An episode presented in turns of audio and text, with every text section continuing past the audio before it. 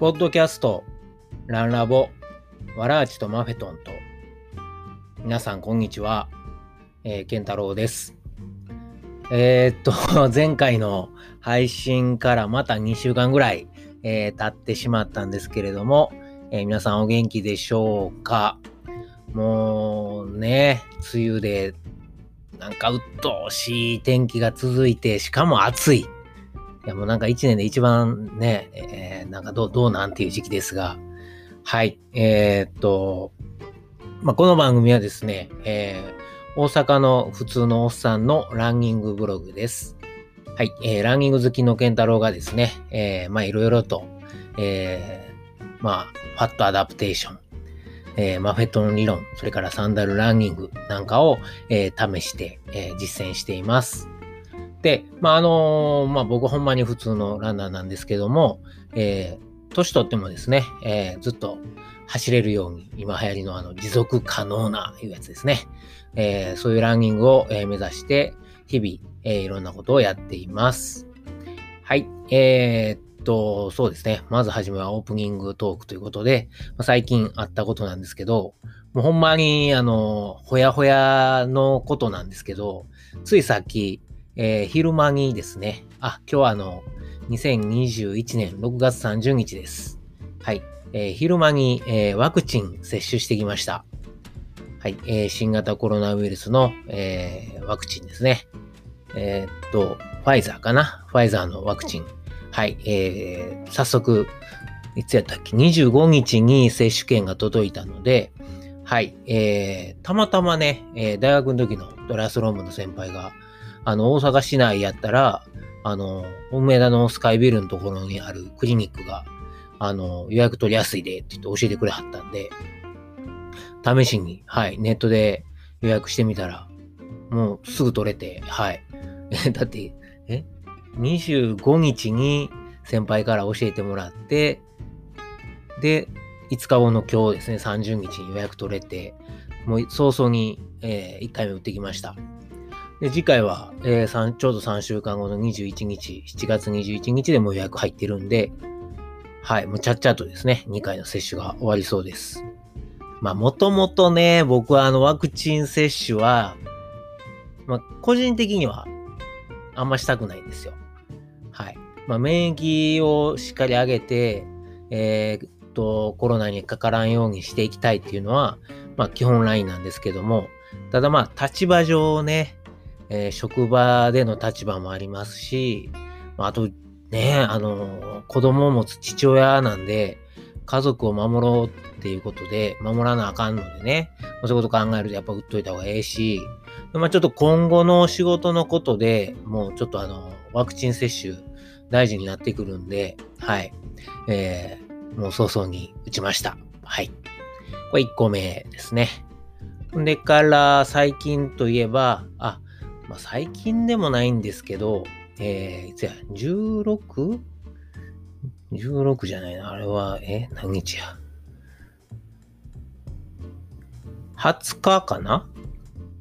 はい。父の日に、はい、えー、息子とですね、まあ、緊急事態宣言の解除は、よく、翌日なんですけども、まあまあまあ、もうされるということで、えー、息子と二人で、えー、久しぶりに六甲山行ってきました。で、六甲山どこ行ったかというと、あの、荒地山ってね、まあ地元の人しかわからないかもしれないですけど、あの、荒地山って、まあ、なん、なんともあの、魔女が出てきそうな名前の山ですけども、はい。まあ、そんな荒れてはいいんですけどね、あの、荒野を思い浮かべるかもしれませんが、あの、普通の、はい、えー、緑生い茂る山です。で、えー、息子と、まあ、まあね、昼、昼前に出たんで、カブトムシ取れるわけないんですけど、まあ虫取りも兼ねていこうかということで行きました。で、メインの目的は、荒地山ってあの、岩場しごと言われる、あの、めちゃくちゃ大きい岩が、えー、キャッスルウォールというのもあるんですけど、大きな岩がいっぱいあるんですね。で、それを、こう、あの、岩の、なんていうのやろ、切れ目みたいなとこかな。あの、継ぎ目とか切れ目のところに足入れながら手で、こう、ロッククライミングみたいなことが、まあ、そんなにあの、専門的な人じゃなくてもできるぐらいのところがあるんですね。で、まあ、あの、7歳の小学校になった息子に行けるかな思って連れてったんですけど、いやもう予想に反してこれが人間っていうか子供ってすごいですね。登んのも全然怖くないみたいで、ほんま猿みたいにキャキャキャって登るんですよ。うちの息子普段からそんなこうなんやろ、活発いうか木登りやってとかいうような感じでもないんで、ただ、別にここもで、あ、こあ、ああせえ、こうせえって何も言わんでも、パパも先行くで、みたいな感じでパパーっと登っていくんですよね。で、まあね、これ降りんのもやったら多分しんどかったと思うんですけど、まあ、息子からしたら楽しかったんでしょうね。ジャングルジムみたいなもんですよ。で、今から思い返したらジャングルジムも、2歳かな ?2 歳、ちょっと歩き始めたぐらいの時に公園連れてたジャングルジムも2、3歳で普通に登ってましたからね。上から降りられへん言うて、降り方だけ教えたって、はい。やっぱ降りの怖いんですよね。落ちそうになるから。でも登るのって、まあなんやろう。あんまりこう下への重力考えなくていいので、手伸ばして足の力でみたいなのがあるので簡単なかもわかんないですね。で、息子の場合はこうなんか手届かへんところでうまいことこう全身使って膝とか肘使ってこううまいことこう引っ掛けて登ってましたね。ああいうのを見るとまたこうね、あの、なんすか、えー、親バカですね、ほんま。こういうことなんか、なんか、なんか、なんかすごいことできるようになんちゃうか、みたいな勝手な期待を、えー、しちゃうんですけども。まあ今だけかもわかりません。はい。まあでもね、本人もね、息子も楽しそうにしてくれたんで、えー、その晩はね、息子が、あの、父の日やから、あの、花でもあげようかな思ったけど、パパやっぱりお好み焼きの方が好きやと思うからって、いや、えー、っていう、なんでお好み焼きなんかよくわかんないですけど、お好み焼きと焼きそばっていうね。もうあの、マフェトンやってる人間からしたら ええの？っていう、まあ、組み合わせですけど、まあでもあの、ね、愛する息子が作ってくれた料理ですから、あの、マダムとね、嫁はんと二人で息子が夜作ってくれて、どうぞと言われて、いや、ちょっとお父ちゃん炭水化物祭りは、とか、よう言わんので、食べましたよ、もう。たらふく。次の日、胃もたれでね、えー、ファットアダプテーションもあの、昼飯まで全然コーヒーで行けましたけどね。はい。まあまあそんな楽しい父の日でした。で、これ聞いてくれてある人って、まあ男性が結構多いみたいなんですけど、あの Spotify の分析だと女性もあの聞いてくださってるんですけど、で、男性でしかも僕と同じぐらいの30、いや僕40代ですけどね、30から50、30から50代ぐらいの方がよく聞いてくださってるんですよ。で、どうですか皆さん、世のお父さん。父の日ってあります？僕、父親これで、えー、息子今7ですね。何ぼやる息子6歳か。6歳ですね。小学校1年。はい。で、まあ言うたら生まれてからなんで、7回目の父の日なんですけど、はい。初めてかな？父の日っていうのが我が家にやってきたのは。母の日は、あの、僕もよあの息子と一緒に、こうなんかこう、イベント的にね、飯作ったり、えー、花買うたりして盛り上げてきましたが、まあ、あんまね、こう幼稚、今まで行ってた幼稚園が、その父の日というものをあんまりこうアピールしてくれへんかったみたいで、まあ、なかったんですけどね。ようやく、はい、我が家にも父の日がやってきました。という、えー、ご報告。ほんでから、あ、あとはですねえ、今までトレッドミル、ねえ、トレミ通信ということで、トレッドミルの、えートレーニング進捗状況をお伝えしてきましたが、まあもう梅雨もそろそろ終わりそうなんで、えー、ジムやめました。はい。で、あの、割引キャンペーンも終わったし、もうええかなと思って、はい、えー、エニタイやめましたね。はい。まあでも、この3ヶ月かな ?3 ヶ月でだいぶ、はい、15%にして、も、あのトレッドミルで登れるようになったんで、まあ、ええ筋トレできたかなと。はい。もっとあの、リアルな坂に、どんどん、えー、挑みたいと思います。で、えー、リアルな坂というと、えー、ちょっとね、あの、最近、この、えー、半月ほどなんですけど、あのまあ、僕は、僕はあの、え学会にも入ってまして、日本語教育関連の、はい。で、それのシンポジウムが、え、この間の土日にあったんですよ。26、27かな。はい。で、オンライン開催ということもあって、あの、僕あの、実行委員、副実行委員長やったかななんか、はい。まあなんかそういう、えー、ウェブでのオンライン開催の責任者と、で、まあ、ちょっとあの、事務局長もやってるんで、えー、それ関連のあの、総会の準備とか、やってね。んで、さらに、そのシンポジウムの中で、えー、パネルがいくつかあったんですけど、そのパネリストとして、パネルの代表としてパネリストのみんなと一緒にこう、発表すると。なんかそういうこともやってたんですよ。はい。まあ、そんなのもやってるんですよね。はい。ほんで、まあ普通はね、シンポジウム言うたら、まあパネリストやったらそれで終わりっていうのが普通なんですけど、うちの学会は人使いが非常に、あの、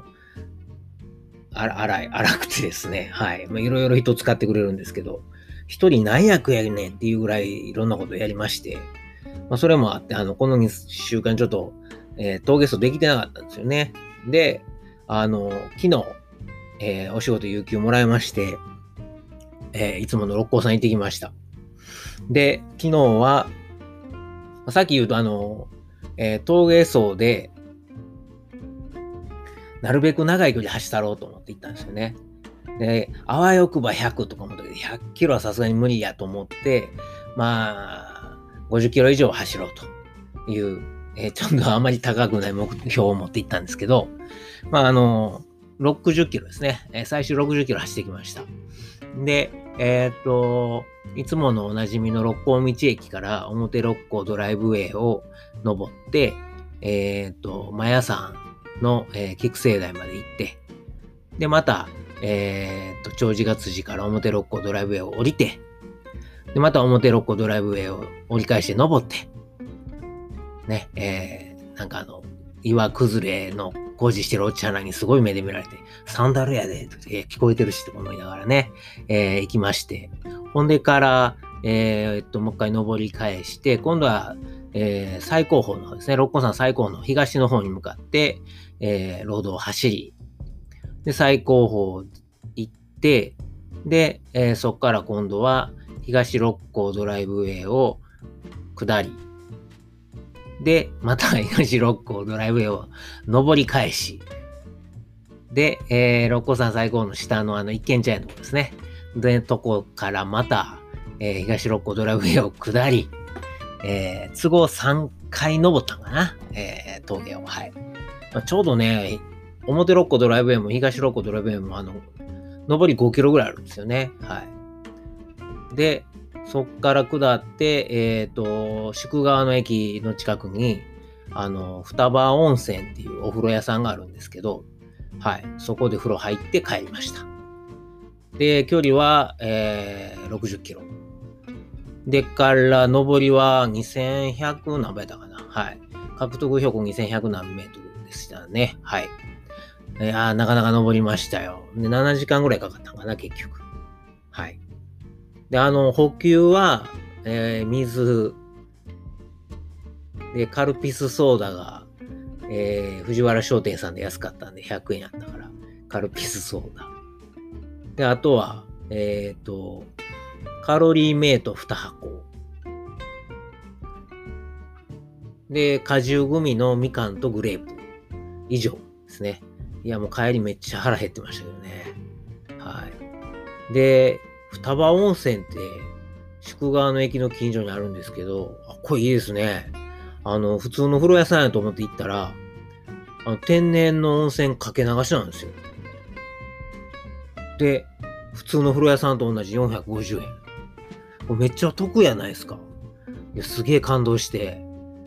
で、まああの、ね、もう60キロ走った後に風呂入って、水風呂入って、風呂入ってっていう、温泉を堪能して帰ったんですけど、いやー、西宮っていいですね。あの、灘のね、お酒が作ってるとこですけど、あの、やっぱ水が美味しい、綺麗な水が取れるだけじゃなく温泉まで湧いてるっていうこの贅沢さ。いや、もう西宮素晴らしいです。はい。で、その峠60キロ走やっててね、あの、何キロぐらいだったかな ?48 キロぐらいだったと思うんですけど、あの、もっぺん登り返してる時ですよ。東六甲ドライブウェイを。で、そう、は、もうなんか、うわ、もう、これ、これ登り切ったらもう降りて帰ろうと思いながら、こう、もう60キロも走り十分やと思って、走ってて、前から、すごい、こう、爽快に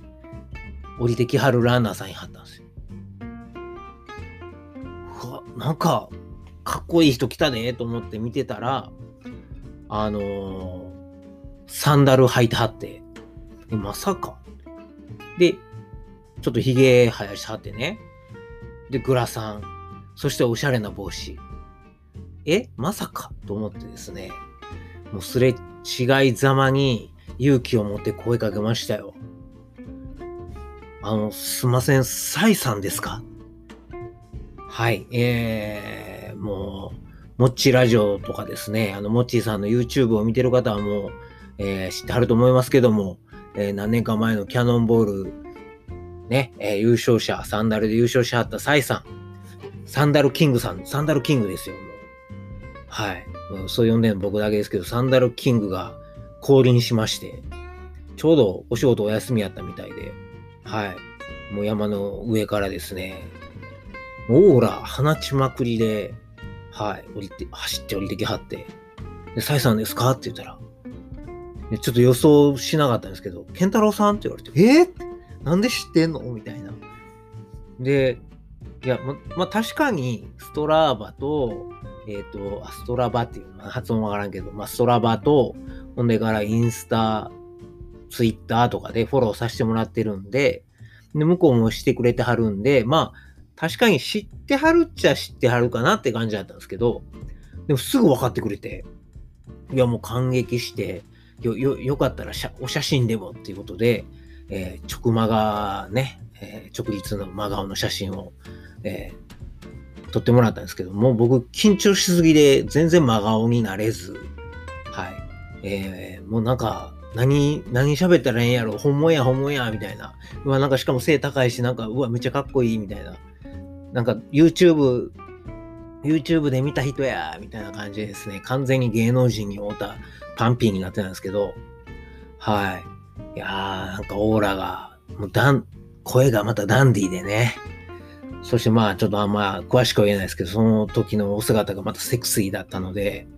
いやいやいやいや、もう、ほんまに、サイさんすんません。あの、走ってあるとこお邪魔しました。ありがとうございます。そして、サイさん、この番組聞いてくれてはるそうなんですよ。サイさん、聞いてありますか？今頃西宮で手振ってくれてはると思います。はい。えというわけで、昨日は峠走60キロ走って、なんとサンダルキングのサイさんと、はい、お会いしました。もう感激でございます。昨日、有給取ってよかった。はい。なとっかな、最近。あ、あとあのー、いつも言ってるあの MAF テストなんですけども、まあ、さっき言ったあのシンポジウム関連で練習、トレーニングにちょっとこう、なんていうかな、トレーニングの時間を確保したいので、MF テストは最近やってません。来週やる予定です。ほんまは、明日、MF テスト20回目の予定やったんですけど、間違いなくですね、今日もそうですけど、あの、もう昨日の峠走ので体ガタガタなんで、はい、えー、明日はやりません。来週にしようと思ってます。というわけで多分今までで最長のオープニングトークになったと思うんですけど、はい、えー、今日も、えー、よかったら最後まで聞いてください。お願いします。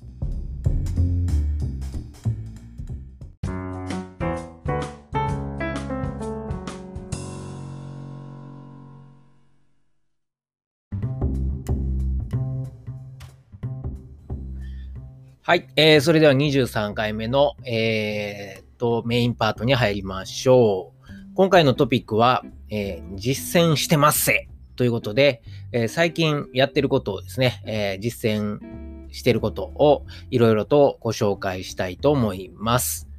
はい。えー、オープニングがめっちゃ長かったんで、はい。えー、もう疲れてはる人もいるかもしれないんですけども、まあ、今回のメインパートはね、えー、サクッといきたいなとえー、思ってはいます。はい。まず、えー、そうですね。まあ、基本的にいつも言ってるんですけど、あのー、ランニングするときのベースは、あの、マフェトン理論をベースにやってます。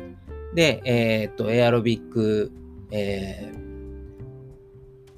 ー、なんだ、エアロビック、えー、ペースかな？はい。最大エアロビック心拍数、僕の場合は180から年齢引いた、えー、43歳なんで137。はい。えー、これ、こっから10引いた127から137の間に心拍が収まるように、まあ、あの、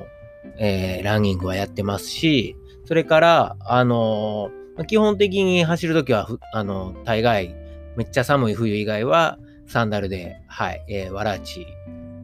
そうですね。まあ、マンサ、えー、マンサンダルじゃない。えっ、ー、と、ルナサンダルか、もしくは、えっ、ー、と、まあ、自分で作った、はい、あの、あれですね。えー、なんや。ビブラムソールに、えっ、と、真田紐通したわらちを履いて走ってます。なので、まあ僕の場合ランニングっていうのは、マフェトン理論と、えー、サンダルランニングの2本立てっていうのが、えー、基本ラインになります。それから生活としては平日だけですが、あの、ファットアダプテーションを、えー、なるべく、まあ軽めですけどやるようにしてて、で、えっ、ー、と、毎日、え平日は、前の晩ご飯食べてから、次の昼ご飯までは、まあ、水とコーヒー以外はの、あの、何も口にしないと。はい。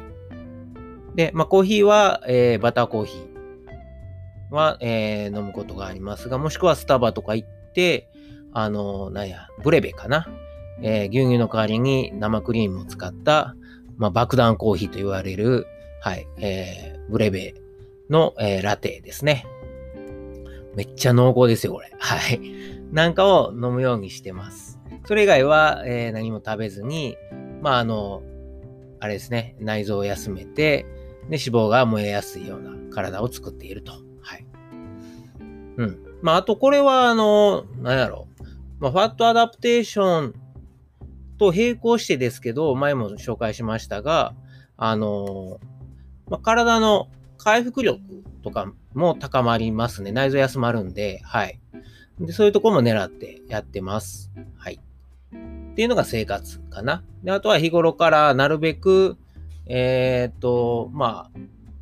悪い脂肪ですね。えー、あ何回も揚げているような油とか、そんなん、とか、あとはまだ、えー、糖分ですね。えー、砂糖とか、米とか、まあ、いわゆるあの炭水化物は、まあ、なるべく取り、取らんようにはしてますね。おやつも、えー、ナッツとかレーズン取るようにはしてます。はい。うん。そこが生活の、えー、やってることです。それに加えて、最近、えー、まあ、この4月ぐらいからかな、やり出してるのは、あのー、やり出してることがいくつかあって、まず、えー、一つは、鼻呼吸。ですね。で、鼻呼吸は、まあ、もともとあの、スコット・ジュレクのイートアンドランを読んだときに、えー、ジュレクが、あの、鼻呼吸にすると、あの、まあ、初めしんどいけど、口が、えー、口呼吸じゃなくて鼻だけになるんで、口が使えるようになって、ご飯食べたり、えー、飲み物飲んだりしながら、補給しながら走るのが、まあ、苦痛じゃなくなると。そういうことを書いてたんで、あ、鼻呼吸いいなということで、まあ、気がつけばやってたんですけど、そこまでこうずっと継続的にはできてなくて、最近、そうですね、4月ぐらいからずっとやってます。で、やってて、たまたま、あの、えー、高岡さんの、あのー、ポッドキャストですね。はい。えー、っと、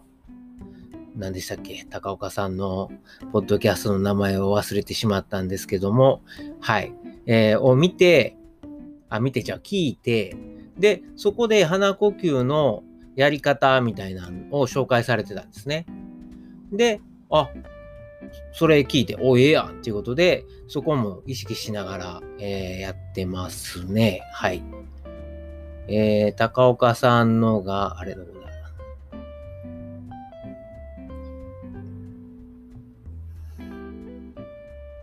ね、こういう沈黙があるとちょっとびっくりしますよね。えっ、ー、と、あ、ゼロベースランニングキャストですね。すいません。失礼しました。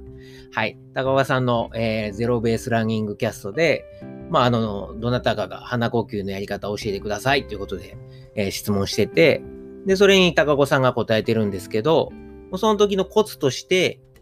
あの、口角を上げる。えー、口の角。はい。で、えっ、ー、と、それから舌。舌先を、えっ、ー、と、上、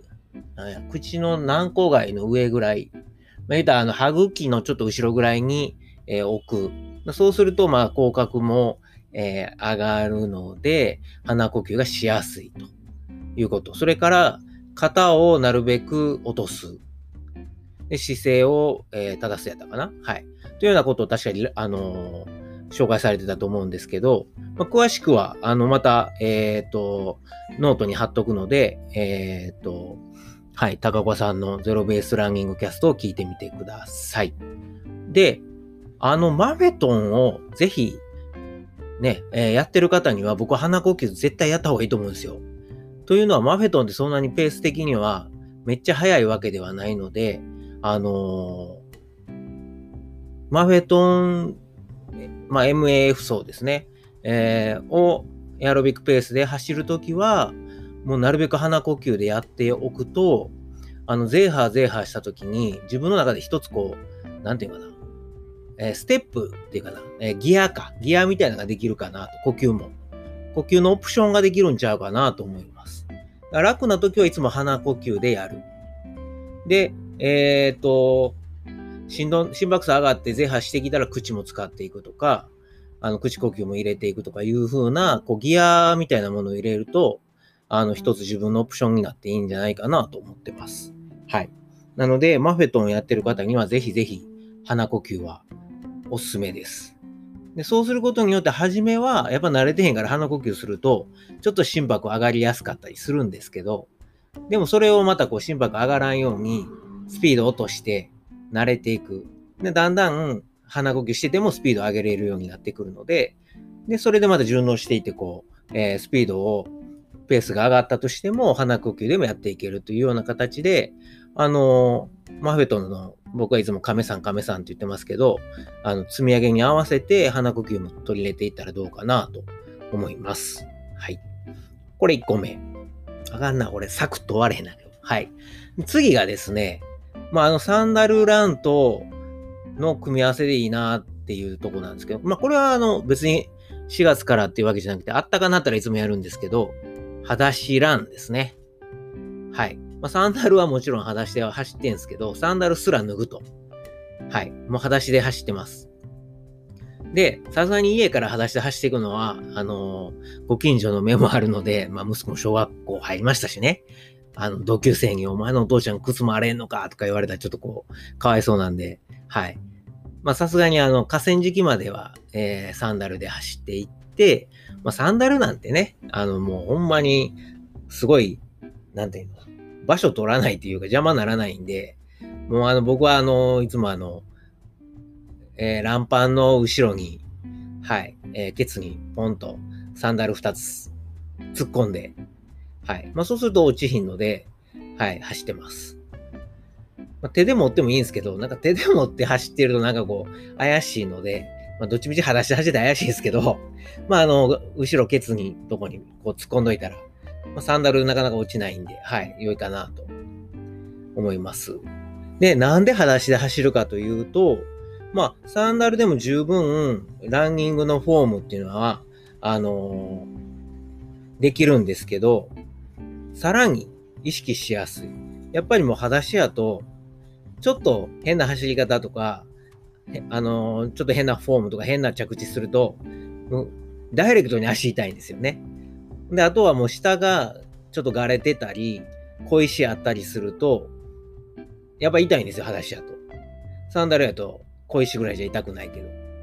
でそこを体重ドーンって乗せずに、あ、小石やと思ったらもう抜くっていう感じですかね。体重、ふわっと乗せてすぐもう次の着地行くみたいな。タタンっていう感じで、いう、まあ、嘘乗せって時々言うんですけど、僕は。あの、全部体重ドーンって乗せるんだ。ドーン、ドーン、ドーンって走るんじゃなくて、タッタッタッタッタって忍者が水の上を、忍者って水の上走るんですかね。まあわかんないけど。はい。えー、まあ忍者が水の池の上に浮いてるハスの葉っぱの上を落ちんように走るかのようにですね。はい。もう落ちる前にタタタタタッと走っていくっていう足運びの練習にもなるし、で、あとは何よりも、その、かかと着地にならずにミッドフットでいけるっていうとことか、まあ足さばきですね。まあいわゆるナチュラルランニングっていうんですか。あの人間本来の走り方、はい。を、あのもう一回こう感覚、そういう感覚を確認できるので、これが8月かなってくるともう、ね、朝一はいいですけど、もう7時ぐらい過ぎてきたらもう、アスファルトめっちゃ熱なって、これはこれで、ちょっと火傷みたいになるんで、まあ、今ぐらいがちょうどいいんじゃないですかね。はい。冬場は寒であまりやる気しないんで。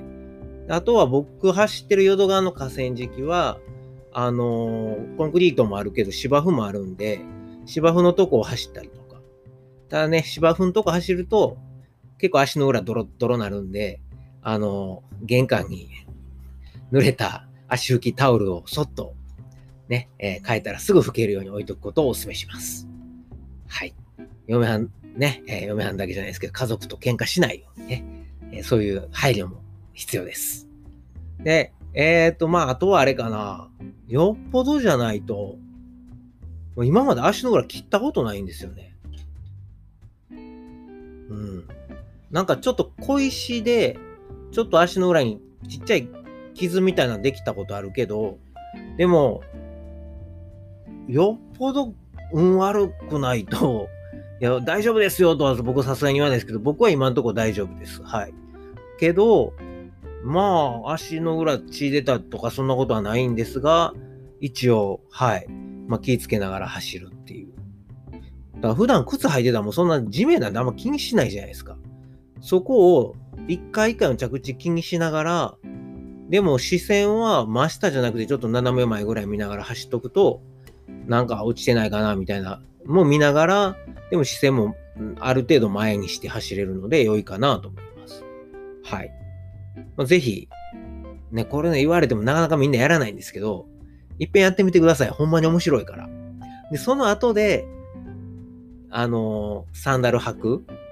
僕はまあ最近は、あのー、自分で作った、えっ、ー、と、ビブラムソールに真田紐通したワラーチを履くことが多いんですけど、まあ、それ7ミリなんですよね、ビブラムソールが。で普通のルナーサンダルのベナードでも9ミリぐらい。はい。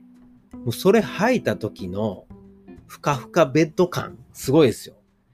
普段やとサンダル、うん、なんかやっぱ薄いなって感じやけど、裸足で、あの、普通に裸足で走った後のサンダルのありがたさ。ぜひ、はい、あのー、体験してみてください。あの、ほんまにね、もし不安やったら、10分だけでも裸足で走ってみたら面白いと思います。10分で済みますか。その10分で得られる感覚とか経験ってすごい、あのー、靴履いて1時間走るよっぽど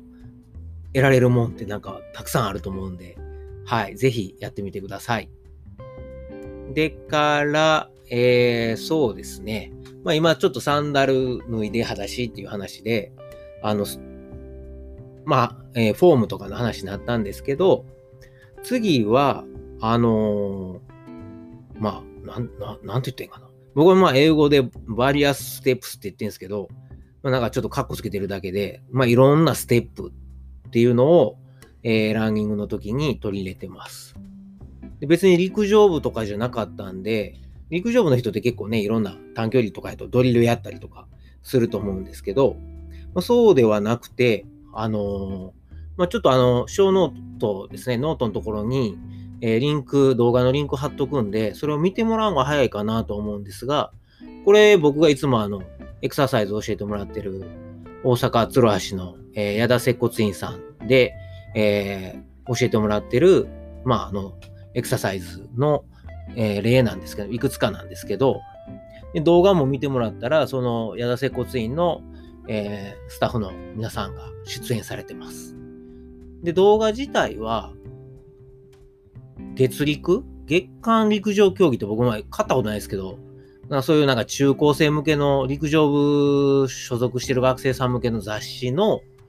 なんていうんですかね、動画付録みたいなんで YouTube にアップされたんですけど、まあ、それ公開されてるんで、まあええかなということで、はい、えー、今回、えー、ノートの方にリンクを貼りました。で、あのー、まずは2ステップですね。多分あの、動画の方ではリズムウォークって言ってるのかな。で、どんなことするかっていうと、足一歩前に出して、右足一歩前に出して、左足は右足に一歩揃えて、で、次右足をすぐ出すんですね。なので、右足、トン、左足、トン、揃ったら次右足すぐトンっていう感じで、トンとトン、トンとトンっていう感じで、あの左右交互に。はい。なので、右足前に出して、左足揃えて、えー、トンとトーンで次右足前出すじゃないですか。次は左足を普通に前に踏み出して、揃えるんじゃなくて踏み出して、次右足を左足に揃えて、次左足を前に踏み出すみたいな感じで、もうあの、このリズムだけ覚えてください。トンとトン、トンとトンみたいな、トンとトン、トンとトンみたいな感じで、あの、ステップ踏んで、えー、歩いていくんですけど、これがなかなか体まっすぐにして視線前にしながらやるのが難しいんですよね。はい。で、これ何かというと、地面を蹴らないんですよ、この歩き方だと。あの、足揃えて、揃えた瞬間に前に出すということは、後ろ足が残らないっていうことなんで、後ろ足を残さずに、後ろ足残さないってことは、つまり地面を蹴らずに、重心移動だけでトントントントントンって進んでいく。で、これがゆっくりでまずできるようになったら、次それを早くやっていく。だんだん早く。それができたら、小走りでやってみるみたいな。そういう2ステップっていうのを、もう毎朝走る前に必ずやってます。それから、次がサイドランですね。はい。サイドランは、これは、あの、金ちゃん、ね、あのコントな、なんだらご、な何語か忘れたけど、はい。の金ちゃん、萩本欽一さんですね。金ちゃんが金ちゃん走りってやってましたよね。あんな感じで横向いて走るんですけど、まあ、金ちゃん走りは手がこうなんかこう横に、あの、左右に振ってますが、そうじゃなくて手は普通に、これもビデオあるんで見てください。はい。普通に、あの、前走のと同じ前後に振るんですが、ただ足は横向いてサイドに走っていきます。で、これ何かというと、これも着地と、あの、蹴らずにどんどんどんどん前に進んでいく練習なんですけど、あの、普通に走ると足って、だいたい皆さん足のサイズ23とか25とか7とか大きい人やったら30とかね、縦に長いじゃないですか、足って。なので、あの、やれ、かかと着地だ、ミッドフット着地だ、えー、何？あの、ミッド、何だっけ？まあいいや、えっ、ー、と、前足ね、えー、着地だとかいろいろ言うじゃないですか。だけど横に足向いたままで着地すると、横幅しかないんでめっちゃ狭いですよね。あの、だいたい足の横幅っつったらまあ10センチぐらいしかないと思うんですけど、10センチもあんのかな。まあそれぐらい。はい。その、つまり着地の時の設置幅、設置面積を狭くするんですよ。で、その状態だと、もうほんまに横から入ると足の裏全部ついてサイドランナーができないんで、完全に小指側からかかとにかけてのあるほんまに狭い、えー、面積、表面積だけが着地します。で、それをずっと続けていく。はい。で、それで何になるかっていうと、つまり普段前向いて走ってる時に地面に地面の設置時間が長い。つまり地面を蹴っている。それを蹴らずに、タッタッタッタッタッタッタって走る、えー、感覚を身につけるために、えー、あえて横向いて、足の設置時間を短くして、えー、リズミカルにタタンタタンタンタンタンタンタンタンって走っていく。そういう練習です。その時に、それをしようと思うと、ただ足さばきだけじゃなくて、体の体幹がしっかりとできた上で、え体重ですね。体重、重心をぐーっと進行方向に、えー、ずらしながら、その着地の、えー、勢いっていうのかな、衝撃を利用して、着地の、そうですね、力を利用して、それを反力にして、ターン、ターン、ターン、ターン、ターン、ターンって進んでいく。難しいんですよね。見てください、動画。はい。っていうのがサイドランです。つまり、えー、足の設置面積を狭くすることで設置時間を短くして、えー、足の運びを練習すると。だからこのサイドランをやって、例えば3メートルぐらいサイドラインやってからそのままの流れで前向いて走るみたいな、サイドランアンドランみたいなのが多分動画続きであると思うんですけど、そういうのをやると感覚的にあの、走る感覚、楽に走れる感覚っていうのが、はい、できてくる。ので、僕よくやるのは、あの、ロングで走ってる時とかに途中で一回サイドラン入れて、もう一回体に走り方を思い出させるみたいな、リズムを思い出させるみたいな。ちょっとこうネジ巻き直すみたいな時にもよく使います。はい、やってみてください。でからもう一個は、えっ、と、動画にもあるんですけど、あの幼稚園でスキップとかやりましたよね。あのスキップ。あの、多分、陸上部の人とかの言うスキップっていうのは、膝曲げずにやるスキップとかあるんですけど、そうじゃなくて、ほんまにあの幼稚園でやった、あの、楽しそうにこう、地面をこう、飛びながらやるスキップなんですけど、これをやるときに、あの、地面の着地した力をそのまま使って、ターン、ターン、ターンっていう感じでスキップしていくんですね。これめっちゃしんどいですけど、スキップってね、地味にしんどいですよ。その時に膝で勢いを吸収せずに、着地の力そのまんま100使って、スーパーボールになったつもりで、ターン、ターン、タ ーンってやるんですよ。その時に上半身を体まっすぐにして、楽しそうにこう大きく手、腕、腕を大きく振りながら、スキップする。いや、僕もね、これは教えてもらうまで、そんな幼稚園のもう4歳やからもう30何年間スキップやってなかったんですよね。で、でもやってみるとめっちゃ難しいんですよ。幼稚園の時、ようあんなんずっとやってたなっていうぐらい、はい。だから今って変に筋力を使おうとしたりするし、体の使い方が4歳児の時、3歳児、4歳児の時、多分自然にできてたんですよ。それを今やおっさんになったとか、大人になってしまって、えー、自然な使い方ができなくなったので、そこを思い出すためにやる。で、これは何かというと、これも蹴らないんですね。走るときに着地した衝撃をそのまま使って反力で走るためのトレーニング。それと、えー、体幹ですね。体幹が、あの、やってみたらわかるんですけど、スキップするときに、あの、スキップで着地するときに猫背になってたら絶対体潰れるんですよ。腹とか、えっ、ー、と、胸とか、えー、な、なこれ。溝落ちらへんがムゴニャーって潰れると、全然反力が来ないんで、足の力で飛ばざるを得ないんですけど、体幹しっかりグッとまっすぐして、首、頭の先っちょからえー、肛門までぐっとこう筋っていうか、えー、芯か。芯が通った状態でスキップやると、あのー、潰れずに、ぐにゃって潰れずに、トーン、トーンってこう、あのー、スーパーボールみたいに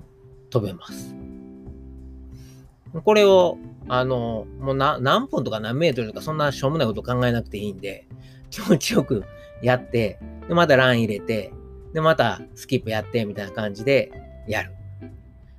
で、あとは、えー、最後は、えー、バックラン。だ後ろ走りですね。はい。これは別に特に、あの、コツとか何もないんですけど、あの、バックランもやってみたらわかるんですけど、バックラン蹴りながら走れる人いないんですよ。地面、ポーンって、なんやろな。ジャンプして、ジャンプしながら後ろに走ったら絶対にあの、お尻からこけるか、頭の、あの、後頭部バーンぶつけて大怪我するかどっちかやと思うんですよ。まあ、一遍やってみてください。なので、バックランするときって、あの、お尻からぐーっと引っ張られるような感じで、足をトントントンって後ろに出しながら走っていくと思うんです。はい。で、これ何かっていうと、これも蹴らない走り方で、あの、体重、重心か。重心の位置を、あの、把握するトレーニングにバッチリです。はい。バックランやると、重心で走るっていう感覚つかめるので、それを前で、普通に前に走るときも、その重心の使い方をを使うと、地面蹴らずに走れますね。でそういうことを、まあ、靴でやってもいいけど、どうせやねんだ、まあ、まあ、ハードル上げんでいいかな。まあ、靴でもいいし、なんならサンダルとか裸足でやってもらうと、よりわかりやすいかなとは思います。これ別にあの、マンションとかじゃなければ家の中でもできるし、まあ、どこでも、だいたい5メートル、10メートルぐらい、あの、あれば、どこでもできるので、公園とかでもできるので、ちょっとこう、なんやろう。まあ、ランニング前とかにやってもらったらいいかなとか、あとは僕はあの、まあ、MAF 層ですね。マフェトン層でゆっくり、ゆっくりじゃないけど、まあまあ、心拍そんな上げずに走るときに、えー、途中で入れたりしますね。走ってる途中で、あの、サイドランにしたりとか、バックラン切り替えたり、あとちょっとスキップ入れたりとか、まあ、2ステップは毎朝走る前に必ずどんなトレーニングするときもやるので、はい。サイドラン、バックラン、スキップっていうのはもうあのラン中に取り入れていくといいなと思います。あとはあのリカバリーで、あのー、走るときに入れると、股関節周りが普段って前にばっかりこう走る、えー、動きばっかりになってるので、股関節周りの筋肉が違う刺激を受けて、あの、動きが良くなったりとか、あの、股関節周りの疲れが取れやすくなるので、そういった効果も、はい、あります。というわけで、えー、ちょっと一遍、えー、CM です。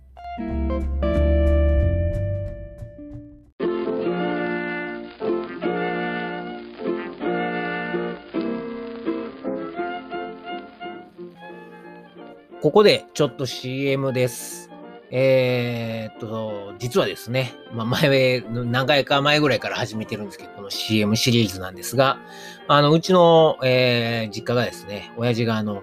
昆布屋、まあ、関東でいうところの佃煮屋をですね、えー、大阪の駒川いうところでやってるんですけれども、はい、えー、駒川あずま屋って言うんですけどね、えー、その駒川あずま屋を、えー、このポッドキャストではですね、勝手に応援しよう勝手に宣伝して応援しよう。ということで CM やってます。ですみません。あのー、ね、この部分もあれやったら飛ばしてもらって、あの、大丈夫なんで、はい。えー、お時間いいよという方は、僕のささやかな親孝行にちょっとだけお付き合いください。はい。えー、このコーナーではですね、えー、毎回、駒川あずま屋のおすすめ商品を、えー、ご案内しております。はい。今回ご紹介するのは、えー、夏の贈り物。そう。お中元にぴったりの商品をお勧めしたいと思います。で、えー、まずはですね、福つづらです。はい。えー、っと、リンク貼っとくんで、よかったら見てください。あの、上品なですね、あの、ね、あの、下切りスズメとかがくれそうな、あの、つづらに入った商品なんですけど、そのつづらの蓋をカパッとこう開けますと、中には瓶詰めにされたですね、えー、あずま屋の看板商品、えー、松葉塩吹きとちりめん山椒が入ってます。で、もうこれはもう見た目もおしゃれなんで、まあ、デパートさんなんかでね、えー、売ってるようなこうお中元の商品なんかとも見劣りせえへんと思います。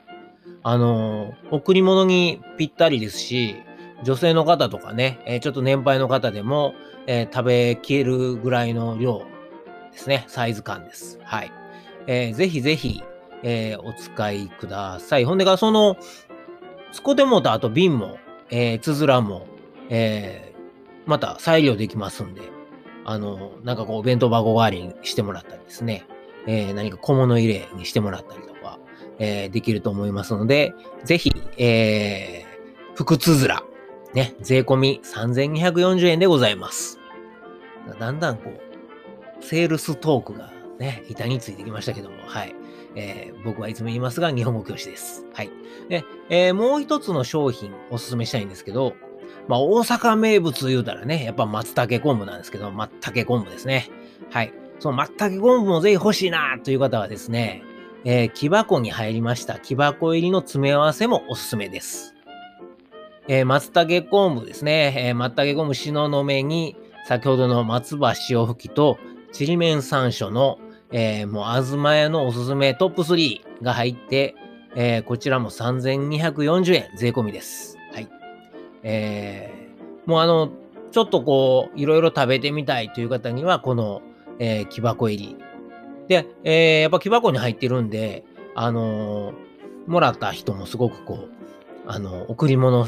ね、えー、もらってすごいうれ、あの、嬉しいと思いますんで、はい。えー、ぜひぜひ、えー、今年のお中元は、あずまやの商品をご検討ください。これ聞いてですね、お、ええー、なあ、ちょっと騙されたもんでこうだろうか、とかですね、えー、まあまあまあ、今年はちょっとお父ちゃんお母ちゃんに送ろうかなとか、あ、あの先生にこれええかもな、みたいな感じで、えー、思ってくださった方はぜひ、駒川あずまやでお買い上げください。まあ、お電話かメール一本で、えー、全国どこでも、えー、発送させていただきます。以上、えー、勝手に駒川あずまや応援 CM でした。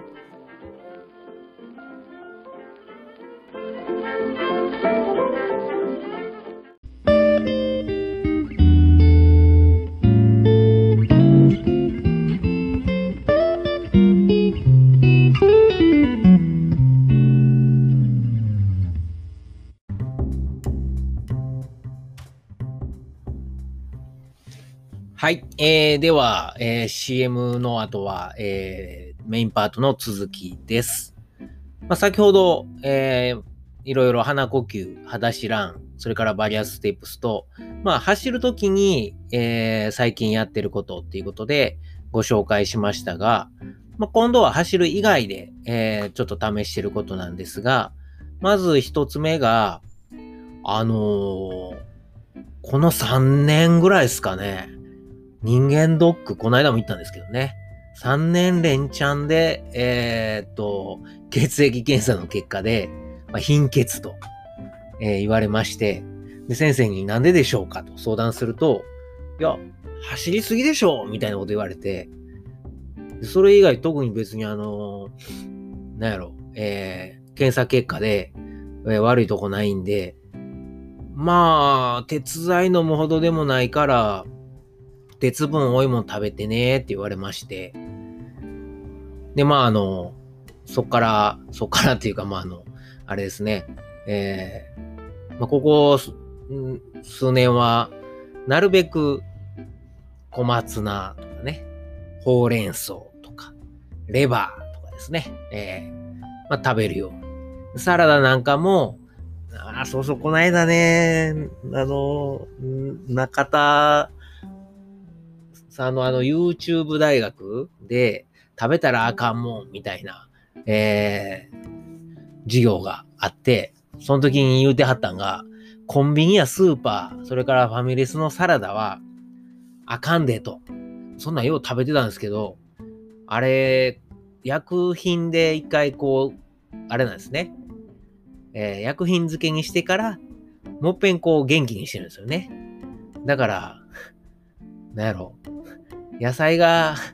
なんかもう、なんて言うんやろうね。あなんでサラダがあんなに2、3日、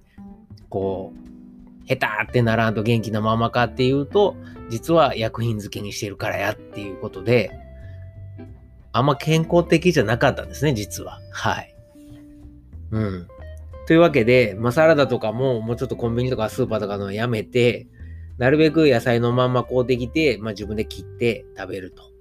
で、まあ、その時に小松菜とか、えー、水菜とか、あの、ほうれん草とかですね。ちょっとこ、また、ほうれん草はサラダほうれん草ですけど、えー、鉄分の多いもん。あと、おやつは、えー、デーツとか、あの、デーツ、夏目し、夏目足ですね。はい。とか、レーズンを、えー、ナツと一緒に、はい、取るようにしてます。まあ、そんなんで貧血がね、改善されるのかわかんないですけど、まあ、せえへんよりマシかなと。はい。そんなとこですかね。あとは、あのー、アスタキサンチン、言いにくいな。はい。えこのサプリを取るように、え、最近なりました。この1ヶ月ぐらいかな。あの、たまたま、あの、Kindle の Unlimited で、えー、いろいろこう、本をね、えー、デジタル書籍を読んでるんですけど、あの、かぶさんの、はい、えー、究極の持久力やったかな。とか、何年か前に書かれた本が、あの、無料になってたんで、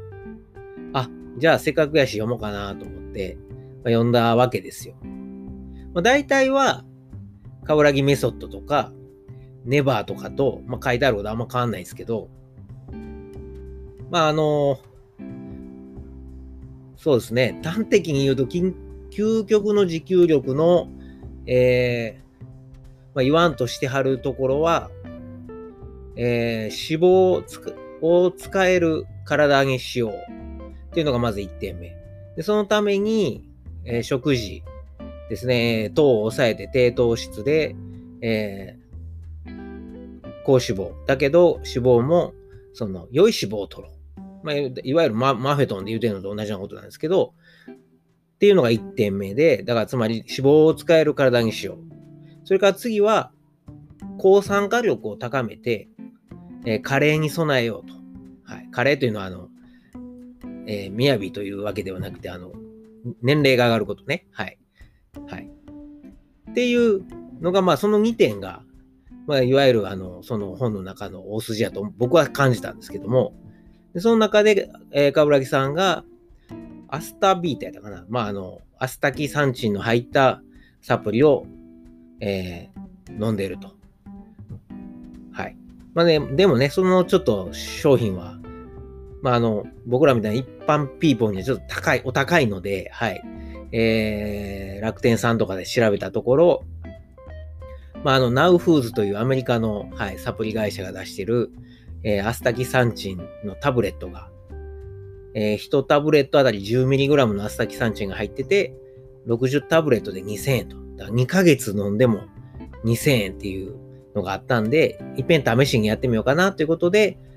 5月、6月 ?6 月ぐらいからやってるのかな？はい。ちょうど1ヶ月経ちましたけど、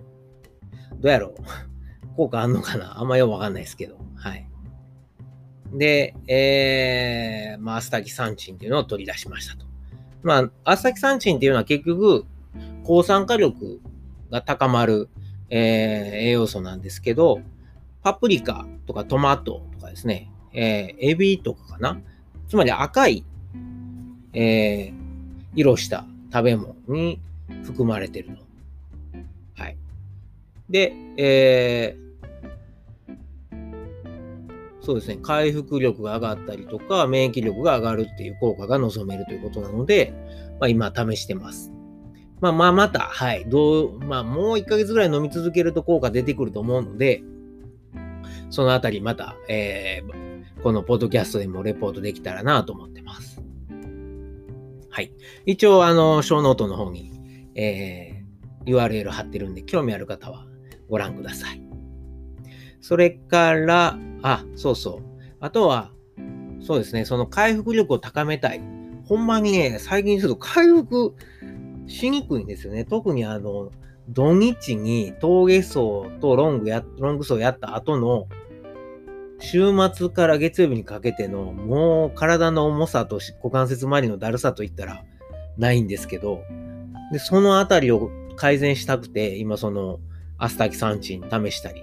はい、えー、やってるんですけど、もう一つやってるのが睡眠。睡眠の質を高めようということで、あのー、寝る1時間前はブルーライトを、えー、見ないようにしてます。はい。でこれはあの、この間の回も多分言ったと思うんですけど、あのー、そうですね、あの、スマホとテレビ、それからタブレットとかパソコンっていうのをあの見ないようにして、なるべく、えブルーライトを寝る1時間前からはもう全く、えー、入れないようにすると。で、その代わり寝る1時間前は、からはもうなんかストレッチしたり、ストレッチっていうかまあなんかマッ,、えー、マッサージケアかな？ケアしたり、えー、それから、ポッドキャスト聞きながらリラックスしたり、月曜日は、あの、クラブハウスでエスカレーターに乗らない、えー、トレイルランナーを聞いたりですね。あの、前に松永さんが、えー、どうやって、えっ、と、テーパリングやるんだみたいなことを教えてくれはったときに、あの、ブルーライト寝る前はや、あの、もう禁止だって言ってたのを聞いて、僕もやってみます、やってます。いや、やっぱ全然ちゃいますよね。あの、寝る直前までスマホ見てると、なかなかこう深い眠りってないんですけど、はい。あの、それをやめてからはすごい、まあ、もともと寝つきはいいんですけど、深さが、はい。あの、眠りの深さが増したんじゃないかなと自分では思っています。まあ、すごい誰でも簡単にできることなんで、えー、皆さんもぜひ一遍試してみてください。というわけで、えー、今日はですね、最近実践して、最近っていうか、まあ、ここのとこ、うん。まあ、最近やね。はい。えー、実践してること、継続的にとか、えー、始め、あの、やり始めたこととかをいろいろ紹介しました。で、あのー、これが絶対いいとは言い切れませんが、ただ、あのー、誰でもできることですし、もしかしたら、その皆さんにも何かこう、なんやろ、メリットになるような、効果が出るようなこともあるかもしれないんで、もしよかったら、はい、やってみてください。で、あと、皆さんもこんなんいいよっていうのがあれば、ぜひですね、えー、この番組の、あの、メールボックスが、えー、ショーノートの方にリンク貼ってますんで、相変わらず全然、あの、お便り来ませんが、ぜひぜひ皆さんの実践なんかも、あの、共有していただけると番組の中でも紹介したいと思いますので、よろしくお願いいたします。というわけで、えー、今日はこの辺で。はい。えー、じゃあ力言葉いきましょう。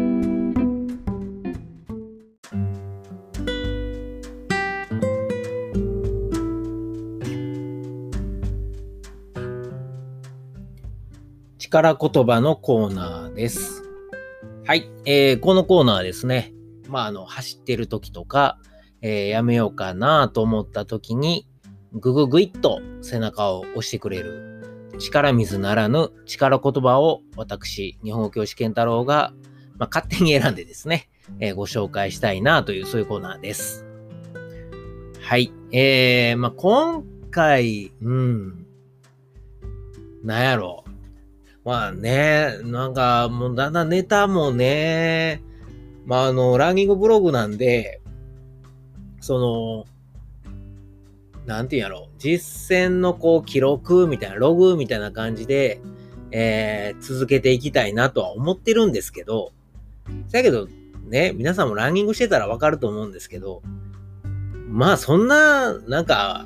毎回毎回、毎月毎月、毎週毎週、毎日毎日なんか、すごい面白いことが起こるわけじゃないじゃないですか。なんか、走ってたら、ね、えー、鹿に追いかけられたとか、あのー、なんやろ、いじめられてた亀助けたら、どっか連れてってもらったとかね。そんな、こう、なんかこう、気の利いたイベントが起こるわけじゃないわけですよ。なんで、こう、まあ、僕もこうネタをどうしようかなって思うことはあるわけですが、まあ、今回のネタはちょっとこう、一個ずつはしんどいからまとめていこうかということで、えー、出してみました。はい。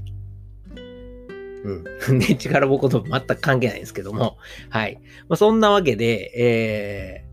ー、まあいろいろとですね、実践してはトライアンドエラーで、ええもんをどんどんどんどん残していって、あかんなっていうのはもうやめていこうと思ってます。なので、まあ、あの時、ね、何回、第何回ではこれええよ言ってたくせに、今あかんやんみたいな、はい。そういうこともあるかもしれませんが、そこはもうあの人間の成長やと思って、はい、優しく、聞き流してもらえると、微笑みながら、はい。えー、そうしていただけると非常に、えー、ありがたいです。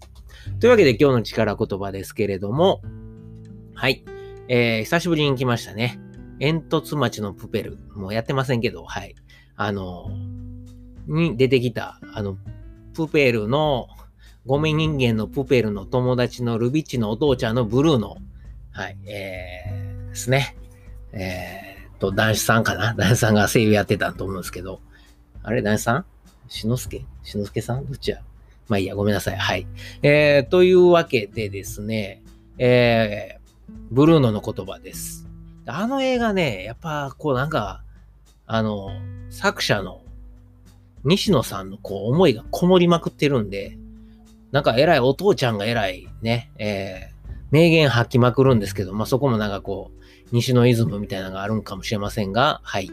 えー、と、まあ、言葉はいいと思うんで、言葉はいいっていうか別に内容もいいと思うんですけど、はい。えー、言葉ご紹介します。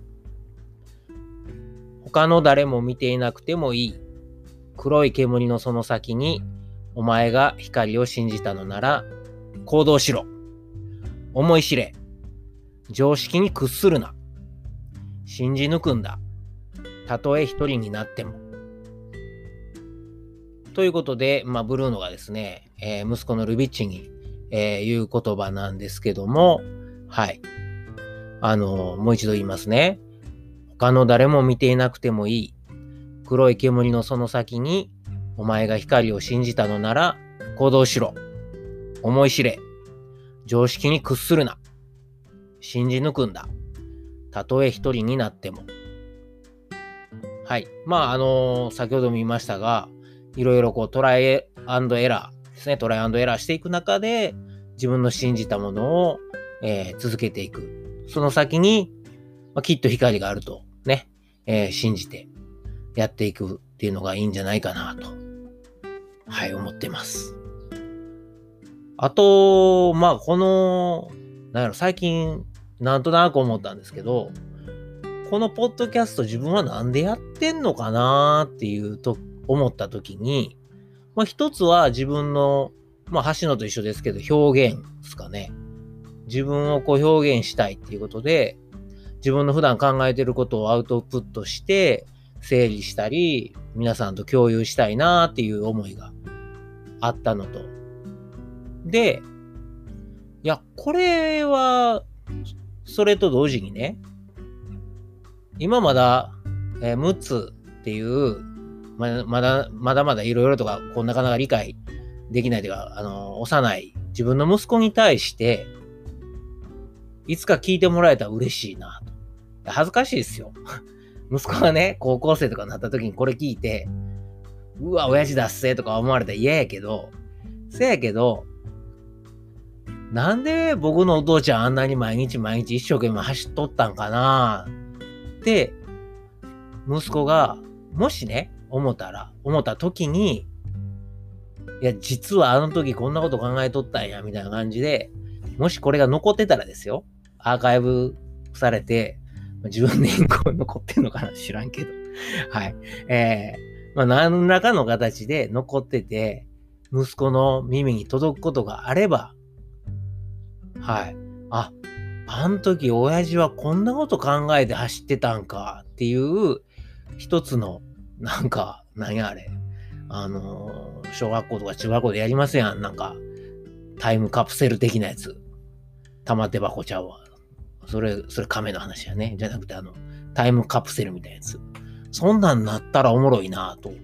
最近思いましたね。いや、そんな表やり始めたんちゃいますよ、もちろん。そやけど、そういう風ななんか使われ方もでき、いや、すんのかせんのか知らんけど、そういうことも考えると、なんかこう、自分自身のこう、このポッドキャストに対するこう、取り組み方とか、向き合い方も変わっ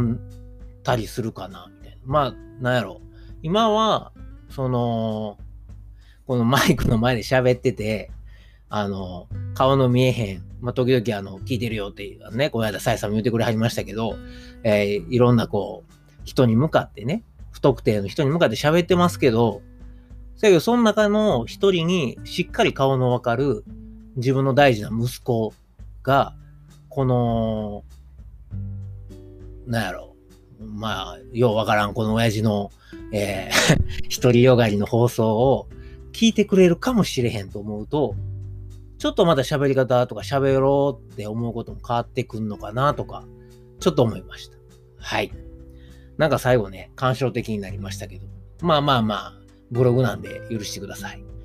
はい。えー、今日も最後まで聞いてくださってありがとうございました。ほなまた。